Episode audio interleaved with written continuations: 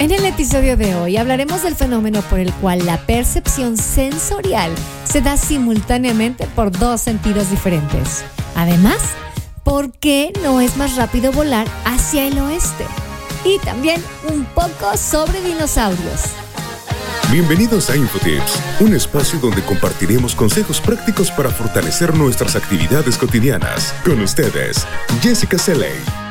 Bienvenidos sean de Fraggers a un episodio más de Infotips. Yo soy Jessica Seley Luque, la voz que te acompaña. ¿Y te imaginarías poder oír colores, saborear sonidos o ver letras o números? Pues así perciben el mundo las personas con sinestesia, una condición neuronal tan curiosa como poco común aunque la prevalecencia de la sinestesia varía bastante, dependiendo del estudio, hay análisis que sugieren que el 13.95% de la muestra mexicana estudiada experimenta algún tipo de sinestesia. Y es posible, fíjate tú, que muchas de ellas ni lo sepan. De hecho, es bastante común que las personas que tienen sinestesia descubran esta cualidad por pura casualidad. ¿Acaso tú podrías tener sinestesia y no lo sabes? Para las personas sinestésicas es totalmente normal que cada letra del alfabeto o cada palabra y cada número tenga un color. Para ellos, por ejemplo, la R es naranja o los lunes son azules. Es tan normal como para nosotros lo que es una cereza es roja o la hierba pues es verde. ¿Te imaginas una forma totalmente diferente de percibir la realidad? En la escuela nos enseñaron que hay cinco sentidos, que es el oído, el gusto, la vista, el tacto y el olfato. Estos sentidos se perciben por cada órgano diferente, en teoría. Pero, ¿qué pasaría si al tocar una superficie con una textura determinada, escucharas también un sonido? ¿O cómo se vería el mundo si se nos entremezclaran los sonidos? ¿Sería un caos o una ventaja? Pero a ver, entramos como muy de lleno en ese tema y no hemos dicho qué es la sinestesia.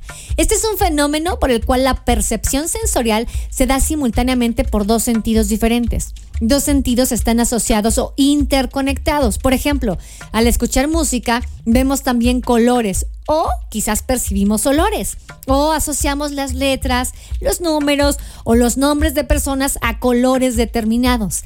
Aunque puede implicar cualquiera de los sentidos. Una persona con tipos de sinestesia es más probable que tenga también un segundo o tercer tipo de este mismo fenómeno.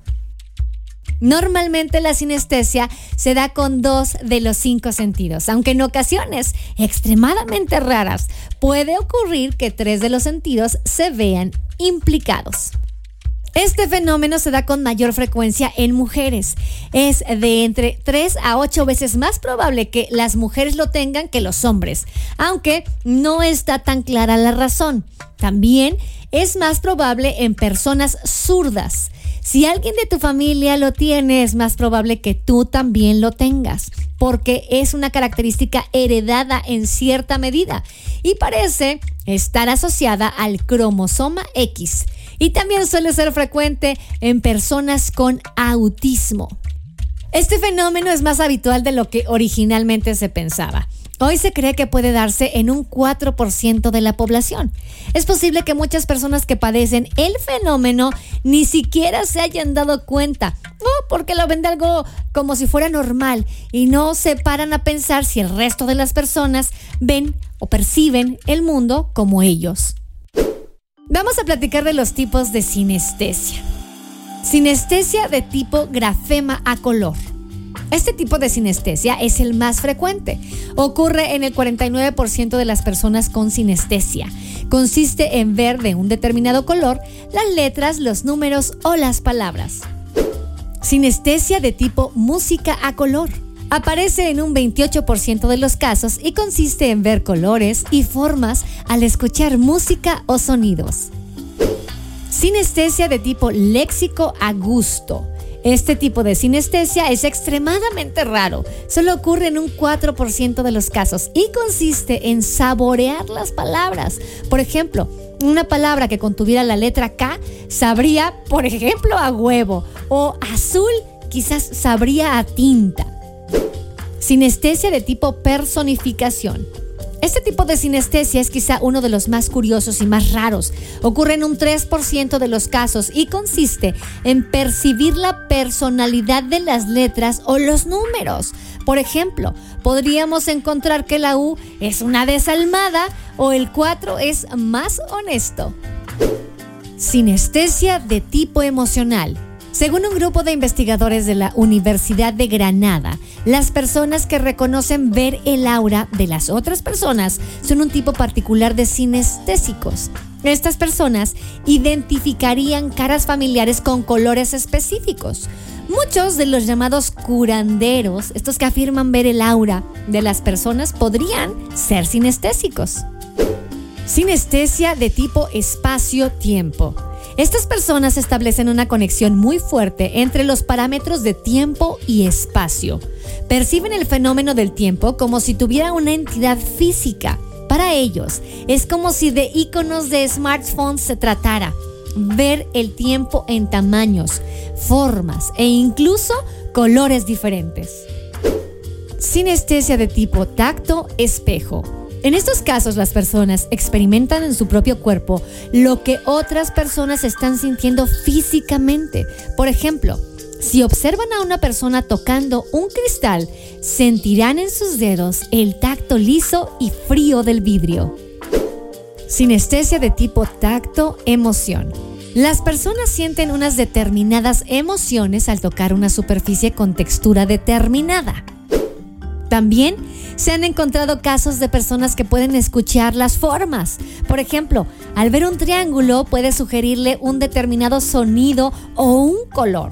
Hay otras que tienen una determinada sensación gustativa al escuchar un determinado sonido o incluso que los olores tienen formas concretas. Por ejemplo, el olor del aire fresco es rectangular o el café tiene forma de nube. Mecanismos cerebrales de la sinestesia. Según un estudio de la Universidad Nacional Australiana, las personas sinestésicas tienen unas conexiones más fuertes entre diversas áreas cerebrales que normalmente no estarían interconectadas. Esto provoca que cuando en el cerebro se activa una de esas áreas, también se activa la otra en consecuencia. Los expertos creen que todos nacemos con sinestesia, ya que tenemos numerosas conexiones neuronales, pero que las vamos perdiendo a medida que nos desarrollamos, por un proceso que se denomina poda sináptica. Esto no ocurre en las personas sinestésicas.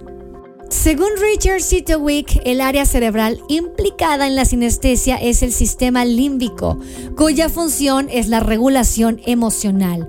Sin embargo, se ha visto también que la corteza cerebral puede tener que ver en este fenómeno. Se ha visto que al escuchar música a las personas con sinestesia del tipo música color, se les activa la zona de la corteza visual que procesa el color. Y esto no sucede en personas no sinestésicas. También hay ciertas drogas que pueden provocar sinestesia, como los hongos alucinógenos y el LSD. Estas drogas provocan una alta sensibilidad a estímulos visuales y sonoros y alteraciones en la percepción corporal. Al regresar te explicaremos por qué no es más rápido volar hacia el oeste. Vámonos a una pausa y regresamos. Infotips bucket hats, tote bags, ropa y más en El Morado Designs, una marca mexicana de ropa y accesorios hechos a mano para ti. Contamos con envíos nacionales y locales en Querétaro. Encuéntranos en Instagram como El Morado Designs y haz tu pedido. Colores de copal, arte y madera. Diseñamos y creamos piezas únicas, hechas a mano en madera de copal, pintadas en acrílico a mano Visita nuestra tienda en línea coloresdecopal.com. Te presentamos un nuevo modelo de publicidad adaptada a todas tus ideas y necesidades. Impresión digital HD base látex, ambientación de espacios comerciales y corporativos, señalización y mucho más. Pide, crea y nosotros trabajamos. Contáctanos al 55 57 96 73 08. Somos tu mejor opción en publicidad. Punto de venta. Promo Display Comunicación. Imagínate encontrar la casa de tus sueños Nosotros te ayudamos, te acercamos al hogar ideal para tu familia. Comunícate al 951-284-7867. Tu espacio inmobiliario, casas en venta o renta, diferentes costos y ubicaciones. Contamos con el local adecuado para tu negocio. Pregunta por opciones, llama al 951-284-7867. En Facebook nos encuentras como tu espacio inmobiliario.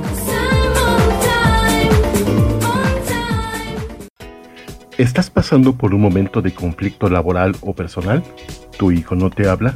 ¿No tienes la certeza de estar con la pareja correcta? ¿Te sientes diferente y no sabes por qué? Hay ayuda disponible a través de diagnósticos hidrosistémicos, de manera presencial o virtual. Solicita más información al 442-144-0665 o al 442-510-2963. ¿Problemas con tu computadora? Nosotros podemos ayudarte. Somos Encom. Reparamos todas las marcas, Windows y Mac. Llámanos al 55 44 40 0647. Anótalo 55 44 40 0647. Visítanos en www.encom.com.mx. Atendiendo en Lomas Verde, Ciudad Satélite y Zona Esmeralda. Computadoras Encom. Hacemos que la tecnología funcione. Infotips. Gracias por continuar con nosotros en este podcast. Ahora, mira, vamos a platicar los viajes del este al oeste, del oeste al este. Si la Tierra gira hacia el este, ¿por qué no es más rápido volar hacia el oeste? Si tu destino está literalmente girando hacia ti, ¿por qué no se acorta el tiempo de vuelo? Muchos vemos que nuestros vuelos del este al oeste tardan más tiempo que los del oeste al este. Y realmente es que esto es más rápido, volar del oeste a este. Pero no por las razones que a lo mejor algunas personas están pensando. A menudo puede parecer que volar de oeste a este lleva mucho menos tiempo que viceversa. Y en realidad hay una explicación científica para eso. Hay algunos viajes que parecen ir mucho más rápido que otros a pesar de que tienen la misma distancia. Varios factores pueden influir en eso. Es posible que tengas tantas ganas de irte de vacaciones que el vuelo parece durar una eternidad y temes tanto volver a casa que el viaje de regreso pasa en un abrir y cerrar de ojos. La hora del día en la que viajas también puede influir mucho. La dirección en la que viaja también puede hacer que el viaje sea más largo o más corto. En ese caso, no solo se siente mucho más corto, en realidad lo es. Es decir, en tiempo, aunque no en la distancia. Existe otro mito que dice que el viaje más corto es causado por la rotación de la Tierra, que dado a que la Tierra gira hacia el este, los aviones que se dirigen al oeste viajarán más rápido a medida que el planeta gira debajo del avión. La rotación es uno de los movimientos de la Tierra que consiste en que esta gira en torno de su propio eje, de oeste a este, a 1670 kilómetros por hora. Tomando en cuenta que esto siempre ha sido y será así, uno podría pensar que si toma un avión cuya ruta vaya hacia el oeste, se podría llegar más rápido al destino que yendo en la dirección contraria, ya que el planeta está literalmente girando hacia la aeronave. ¿No es así? Pues la respuesta es no. ¿Pero por qué? Bueno, porque sin importar en qué sentido avance el avión, este es afectado por el mismo giro de la Tierra, es decir, es jalado lejos de su destino, aunque el mismo punto esté girando hacia la nave. Los aviones sobre el suelo e incluso el aire que está arriba del suelo se mueven también a 1670 kilómetros por hora hacia el este. Entonces, en realidad, la rotación de la Tierra realmente hace que volar de este a oeste sea más lento. Luego entonces, la verdadera razón por la que los vuelos de oeste a este son más rápidos se debe a las corrientes en chorro. Las corrientes en chorro son bolsas de aire en lo alto de la atmósfera de la Tierra que se mueven en un patrón ondulado de oeste a este. Si un avión se encuentra en una corriente en chorro, viajará a una velocidad más rápida con mayor facilidad. Un vuelo de Virgin Atlantic logró alcanzar una velocidad de 801 millas por hora mientras viajaba de Nueva York a Londres, gracias a una corriente en chorro sobre el Océano Atlántico.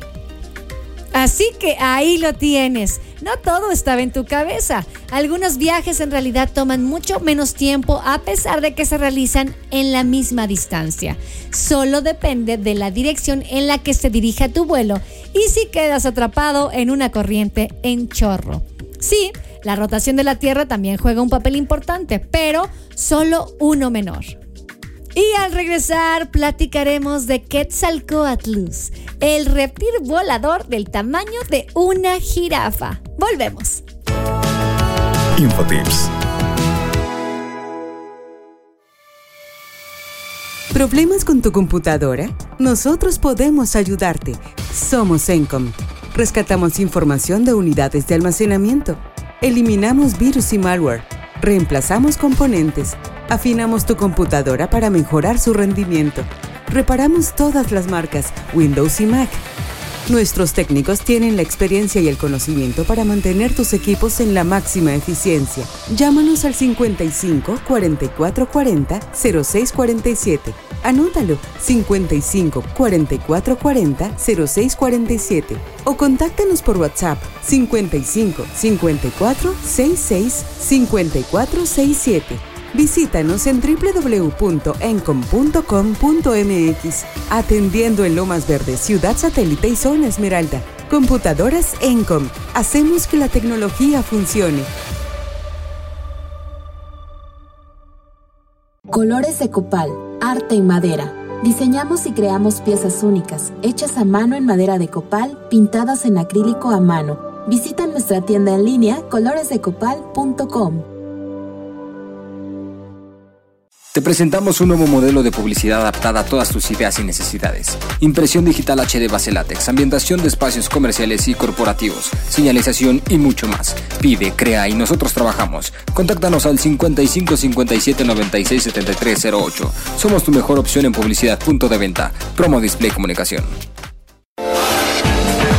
Imagínate encontrar la casa de tus sueños nosotros te ayudamos, te acercamos al hogar ideal para tu familia. Comunícate al 951-284-7867. Tu espacio inmobiliario, casas en venta o renta, diferentes costos y ubicaciones. Contamos con el local adecuado para tu negocio. Pregunta por opciones, llama al 951-284-7867. En Facebook nos encuentras como tu espacio inmobiliario.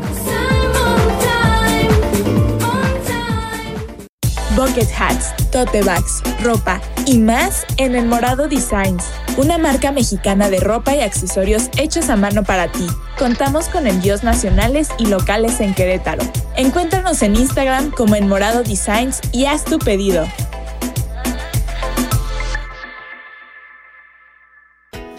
¿Estás pasando por un momento de conflicto laboral o personal? ¿Tu hijo no te habla? ¿No tienes la certeza de estar con la pareja correcta? ¿Te sientes diferente y no sabes por qué? Hay ayuda disponible a través de diagnósticos hidrosistémicos, de manera presencial o virtual. Solicita más información al 442-144-0665 o al 442-510-2963. Infotips. Quetzalcoatlus dominó los cielos de América del Norte al final de la era de los dinosaurios y voló alto sobre criaturas tan famosas como el tiranosaurio y el triceratop. Tan alta como una jirafa, la especie más grande de Quetzalcoatlus también era la más grande de todas las criaturas voladoras. Fueron lo último en la evolución de los pterosaurios. Los pterosaurios o reptiles voladores produjeron algunas de las criaturas voladoras más grandes jamás conocidas. El más grande y famoso de estos titanes aéreos fue el Quetzalcoatlus, nombrado en honor a Quetzalcoatl, la serpiente emplumada que adoraban la mayoría de las culturas mesoamericanas. El Quetzalcoatlus es el miembro más famoso de los Asdárquidos, una familia de pterosaurios limitada al periodo Cretácico, el tiempo entre 144 y 66 millones de años atrás. En otras palabras, la familia abarcó la totalidad del Cretácico, un periodo aproximadamente de 80 millones de años. Estos pterosaurios eran todos animales muy grandes, con cráneos largos y puntiagudos, y algunos tenían crestas cortas en la parte posterior de la cabeza. Tenían cuellos muy largos, torsos pequeños, patas largas, un par de alas cortas en proporción a sus cuerpos.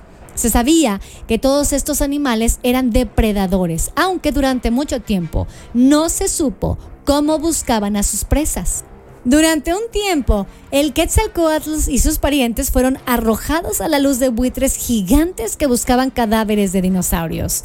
A esta conclusión se llegó por el hecho de que, a diferencia de que otros grandes pterosaurios, como el pteranodón con cresta, los fósiles del Quetzalcoatl se encontraron tierra adentro.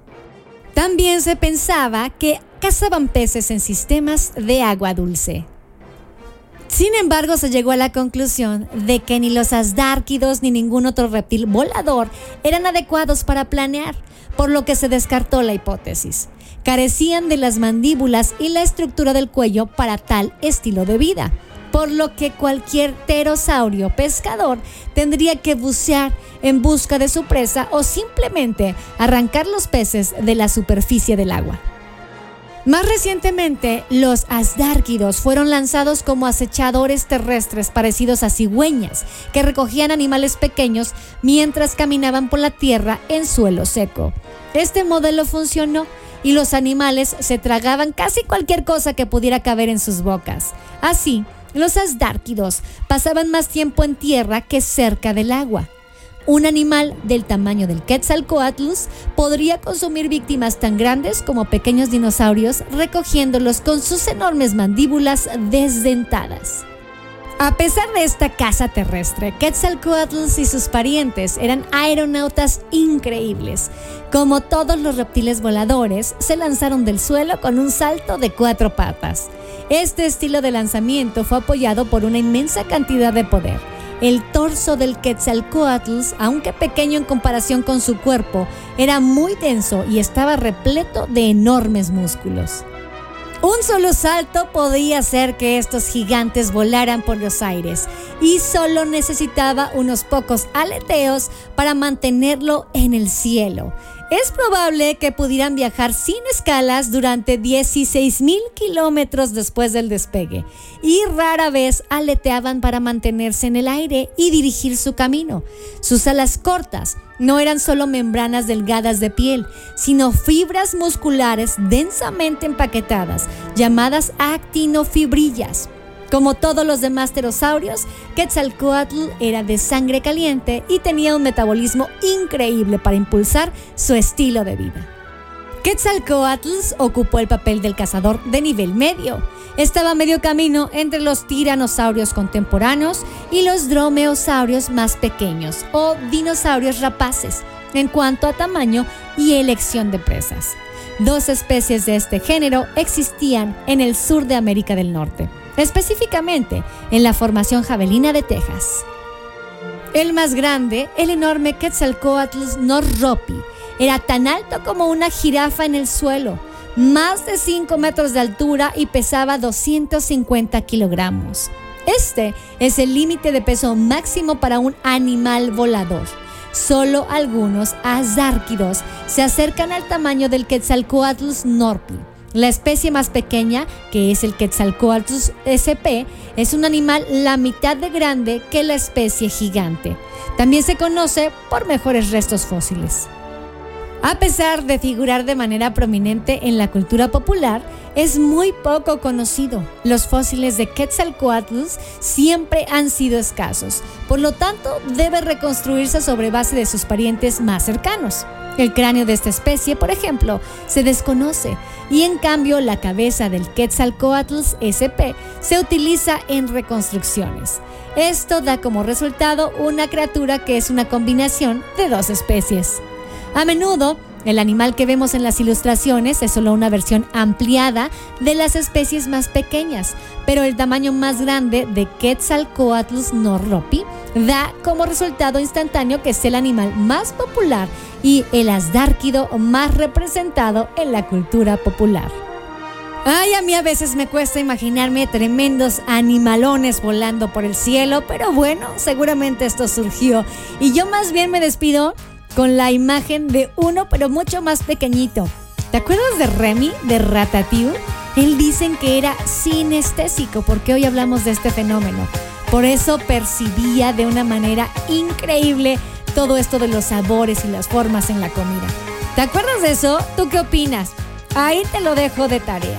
Hasta aquí los temas del día de hoy. Hemos llegado al final de este episodio, pero ya sabes que te invitamos a que nos escuches la próxima semana para que juntos sigamos compartiendo de consejos y habilidades que nos sirvan para nuestras actividades y situaciones cotidianas. Para conocer o aprender más cosas, consulta nuestros otros episodios. Y si te gustó este podcast, suscríbete en Spotify, iHeartRadio o TuneIn. Si tienes un buen consejo o quieres que hablemos de un tema especial, déjanos un mensaje de voz en el WhatsApp 55 27 14 63 24 o envíanos un correo a contacto arroba defrag.mx. En defrag.mx puedes encontrar más de nuestros siguientes episodios. Y recuerda que nuestro podcast ahora se publica los martes y lo puedes encontrar en nuestra casa, así como en las demás plataformas. También los martes, pero cada 15 días, puedes escuchar a Laila y Andrea en The Healthy Pod con consejos sobre nutrición y alimentación saludable. Los miércoles es miércoles de Espacio Cult con Judith Cruz, quien nos comparte su saber sobre temas culturales y artísticos. Y los jueves llega Pavi Sánchez en Concelando con Pavi, ayudándonos en las relaciones interpersonales y a liberarnos de ideas equivocadas. Los sábados son The Byte Tracks, con noticias e información de tecnología, gadgets, ciencia y un toque de música con el ex geek.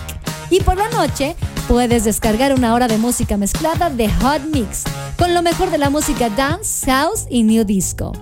El guion de este episodio estuvo a cargo de Wendy Alacio. Yo soy Jessica Celey Luque, la voz que te acompañó, y de Fraggers, escúchenos en el próximo episodio. Yo me despido y les pido que se cuiden cada día más.